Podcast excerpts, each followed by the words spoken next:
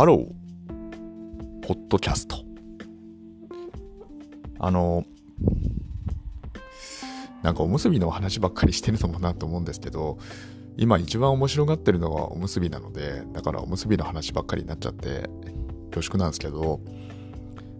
なんかどうやら1周年みたいですね、今日は。よくわからないですけど。実はその、僕、皆さんその記念日とか、なんかね、いろんな記念日ってあるじゃないですか。なんかそういうのどうですか？まめにやられますかね？やられませんかね、まあ、私ね、まあなんか、ちょっと長らくね、もし私のことをなんかウォッチしてくださってる方は、なんとなく感づかれてるかもしれませんが、私はこういう記念日とかってのはなかなかこう、なんていうかこう、抜け落ちてしまうというか、ナチュラルに忘れるというか、そう、だからこう、おめでとうございますみたいな、なんていうんですかね、こう、なんかこう、そういう気が利いたことって本当できないんですよね。これ申し訳ありませんってこれ素直にね、素直に言ったりするものなんですけど。まあ、というわけでなんかこう、随分と1周年ムード空気感が高まっていて、これはこれで非常にいいなって思う 最近でございます。あのね、は、はから見てる分にはね、全然いいんですよね。あの自分自身がちょっとなかなかそういうところにこう、うまくコミットできないっていう、まあそういうその脳の記憶領域の構造的な欠陥の話と、あとはまあその、そこに付随する性格の話になってしまうので、その自分自身がコミットできるかって言われるとちょっと難しいんですけど、まあでもそういうものをね、あの、なんかこう俯瞰してる分にはね、すごく楽しいので、まあいいですよねっていうところで、一個、まあこのポッドキャストならではっていうところのお話をしてみようかなと思うんですけど、あの、その配信者やってみて、で、一個だけ分かったことっていうか、もし、まあこういうもしもその発信みたいなものを、まあ、特にこうライブみたいな感じでやるときに、まあなんていうかこう、て、来ていただいた方がいるとするじゃないですか。まあその方になんかすごく満足度を高く帰っていただくにはどうするのかみたいな話、えー、なんですけど、えー、まああの、まあ、このライブの配信フォーマットっていうのがこれが完成形なのかそのよくわからないですよね。なんですけど、現状においては、あの発信者って人が映像に、まあ、基本的に映って、で映像で喋る。音声と、えっ、ー、と、映像、まあ、視覚、聴覚でこう語りかけるっていうところになってて、受信者っていうのは一方でチャット、テキストだけで反応するみたいな、まあそういう関係性になってるんですよね。まあ、どう、あの、まあ多分ラジオに近しいんだろうなと思うんですよね。ラジオも基本的に生配信、生配信というか生放送だし、で、そこに対して、まあ、チャットがないから、その代わりちょっとチャットよりも若干、なんていうかこう時差がある、まあ、メール？昔はなんかファックスとか手紙とか、まあ、手紙なんて余計にこうタイムラグがあるわけですけど、まあ、そんなんですけど、で、やっぱり一番何が嬉しいかっていうと、その、読まれることなんですよね、やっぱり。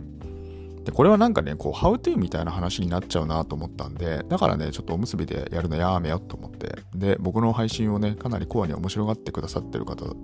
には共有しておくと、まあ面白いかなと思ったんで、ちょっとこんな話してみるんですけど、そう、だからちゃんと読むってことですよね。で、別にそれはテクニカルにやってるわけじゃなくて、僕の場合は単純にね、なんかこう、結局僕から見てるとテキストでしかないんですよ。テキストでしかないから、その、そこにどういう思いが入ってるのかって単純に純粋にすごく気になるから、だからなんかね、ついつい深掘りしてしまうというか、まあなんかこうな、なんで、だから僕の興味ってのはもう常になぜこの瞬間にこの投げ込みをこの方がしたんだろうかっていう、なんかこう 面白がる 面白がるってのは失礼な、あの、言い方かもしれないですけど、あの、本当にその通りで、そう。だから僕、今、この瞬間になぜっていうのがね、僕すごく大好きなんですよね。まあ、というところでついついなんかこうね、あの、そう、何にそう反応してくださったのかなとかっていうので、まあ、ついつい、ね、あの深掘りというか、まあ、深掘りすると同時に実はね、僕自分の話しちゃってるんですけど そう、それをスイッチにね、あの、その投げ込んでいただいたものをさらに投げ返すみたいな感じで結構やっちゃうんですけど、まあそれでも、なんていうかその、つまり一個一個のコメントに対して、まあ真摯にやる、あの、回答する。あの、あるいはそこから何かこう派生して、まあ、その、なんていうかな、その、いただいたもの、いただいた方向性に素直にこう準じていくみたいな、そんな感じですかね。まあそういう、なんていうかこう、要は発信者自身の振る舞いが変わるみたいなところまで、まあ、作用すると、まあ、非常に面白いんじゃないかなって思うんですよね。というのは、あの、僕はその初めておむすびのオフ会ってのに参加してみたんですよ。東京のオフ会ね。あの、一人、誰も知り合いもいずに行ったんですけど、たまたまね、お一人だけ仲良くなった方がいて、お一人だけで来てた方で、一番最初にたまたま話しかけた人が、第一村人みたいな感じで話しかけたらなんかめちゃくちゃいい方で、で、そこから、あの、何人かね、あの、お話しさせていただいて、その中で一人ね、その、今も仲良くさせていただいてる配信者の方ともたまたま、その、まだその時はね、その方も全然配信をやるなんて多分思ってら、思ってらっしゃらなかったと思うんですけど、途中からね、配信、あの、始められてっていうところで、まあ今、今もね、なんかすごい盛り上がってやってる方がいるんですけど、だからそんな感じで、あの、始めた時に、始めたっていうか、まあ、その、そんな状況だった時に、なんでおむすび見てるんですか？っていろんな人に実は聞いて回ったんですよ。そしたら、なんかそのコメントにね、答えてくれて嬉しいんだよね、みたいな話されてる方がいて、へえと思って、そっか、じゃあ配信やるときはコメントを全部読もうって、その時思ったんですよね。まあでもなんていうかこう、やっぱり参加してる人の声って大事だなってこともそこで分かったんですよね。まあ、愚直にやってみたら、なんかやっぱりその面白がってくださる方もちょっと増えてきて、で、僕自身もやっぱりその、結局自分の配信自分で見れないじゃないですか。自分の配信自分で見れないから、やっぱりわかんないから、どうするかっていうと、やっぱり他の方のね、配信にあの参加してみて、で、いろんな段階があって、すごくよくね、あの、いつも仲良くしてくださってる、あの、配信者の方に行くっていうパターンと、あとは、あの、知らない方のところにも行くってやつ、2パターンですね。で、これ、あの、要は知ってる方のところって正直めちゃくちゃ書きやすいんですよね、やっぱり。その方のことも知ってるし。だからね、あの あのね、大体、まあ、あの、仲良くさせていただいてる方のね、そのチャット欄はね、すごく書きやすいなと思って書いてたりするんですけど、一方で全然知らない方、あの、たまにね、ちょっと、あの、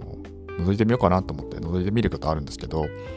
まあ、やっぱりその簡単ではないですよね。その書き込むときに、その、なかなかそのお互いの関係性が分かってないと難しいってなったときに、その、まあ、特にね、その配信、初めて来られる方っていうのが、どういう感じで、こう、なんていうか、こう、書きたくなるのかってことを想像すると、やっぱりね、その書いたり消したりみたいなことってのは、往々にして起こるんですよね。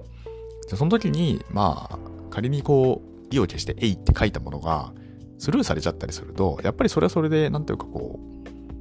まあ、悲しくなっちゃいますよね、多分ね。まあ、特にその初めて来た場合とか、なんか、あるいはその、実はそういう YouTube 的な、こういうライブ配信みたいな、こういう文化になり親しんでないところで、まあ、このおむすびっていうところにたまたま入ってみて、で、ちっちゃまは見てたけど、ちょっと違う人も見てみるかと思った時に、ふとコメントした時になかなかコメントが返ってこないみたいなことになっちゃうと、ね、それはそれでなんかこう、やっぱいまいちだなってなっちゃいますよね。まあ、というところで、まあ、その、そう、やっぱり、真摯にお答えするっていうところと、やっぱそこから何て言うかな、その、僕は人の話を聞くってことなのかなって、まあ理解したんですけど、まあ理解というかまあ今はちょっと把握してるんですけど、そういう世界観なのかなと思ってるんですけど、だから結局、ライブである必然性が何かっていうのは、その対話が生まれるからこそ意味があるっていう形になるんですよね。そう、だからライブでなければならないのは何なんだろうなって、僕4ヶ月ぐらいずっとライブやりながらずっと考えてたんですよ。この空間で生まれる価値って何だろうみたいな。で、そこに立つと、やっぱりその、総合作用ですよね。総合作用が一番良くて。まあ、それがベストですよね。まあ、ただその、ライブも結局、その、参加してくださる方がいるかいないかっていう問題があるから、まあ、そこはなかなかその、難しい問題なんですけど、まあ、仮にこの、お一人でもお二人でも、参加者がいたとしたら、そこから何か生まれるかもしれないんですけど、まあ、おむすびってプラットフォームは、その一人二人ってところは割とね、なんていうかこう、なんて最低限、本当はね、あの、広大なインターネットでやってたら0人なんて普通ザラじゃないですか。それに比べるとね、最初の一人二人ってかなりね、なんかこう、イージーに聞いていただける環境なのかな。そこはね、すごく強みなんじゃないかなとは思うんですけど、なのでまあそこでその対話をするっていうところ結局その相互作用が生まれる、生まれる、あるいはその何か自分がそこにコミットしたことによって変化が起こるっていうのがやっぱり一番大事なんだろうなっていうふうに思うんですよね。その変化が起こせる場所なんだよっていうところのその場所づくりみたいなところはあのまずその大前提のお作法としてあのその装備したそのマインドをセット的に装備した状態でかつその中でそのまあ投げ込みというか、まあ、場に何か一つこうえー、提供するというか、まあそんなイメージですかね。最近の僕のそのライブの捉え方っていうところにおいては。4ヶ月ぐらいやってみて 細々やってみて、なんとなくそんなことをね、今考えていて。だからやっぱりその、なんだろう、伝えたいと、伝えたい成分が強いんだったら、やっぱその、ライブである必然性がどこにあるのかっていうのはやっぱり考えた方がいいのかなっていうふうには思うんですよね。伝えたいメッセージがめちゃくちゃあるんだけど、そんなになんかこう対話性を求めないんだったら、多分アーカイブというか、そのライブじゃない方が多分良さそうですよね。とか、そんな感じですかね。だから満足度を 高めるみたいななんか変なこうなんていうの、how to みたいな入りから入っちゃったんですけど、まあ、そう、なんか、まあ、こういう how to って僕全然好きじゃないんだけど、でも、まあもしもなんかこうライブっていうところで一つ、その、結局ライブって続けるの一番難しいんですよね。あの、何回かできるんですけど、はじめましてって書けばみんな見に来てくれますからね。なんだけど、その後やっぱりその、どんな風に続けていくのかって、ね、簡単じゃないですよね、やっぱり。だからそんな時に、ね、なかなか余裕はないかもしれないですけど、でももしもね、その、まあ1周年ってことで 何が話したかったのかっていうと まあライブみたいなものを、もしもこのおむすびに限らずにどこかでやる。で、ライブってのも結局まあその、なんていうの、ちゃんとしたライブフォーマットじゃなくても、最近はこう、ズームとかも、あれも言ってみればライブみたいなもんじゃないですか。でチャットも用意されてるしってなった時に、まあ、構造的、構造的には、まあ近しいというか、まあ多分こういう働き方って普通になってくと思うので、その、そこら辺も、まあちょっと絡めてみると、その映像というかまあ、そのインターネット的なコミュニケーション、その映像音声 VS テキストみたいな構図のところで、まあその全体の中で、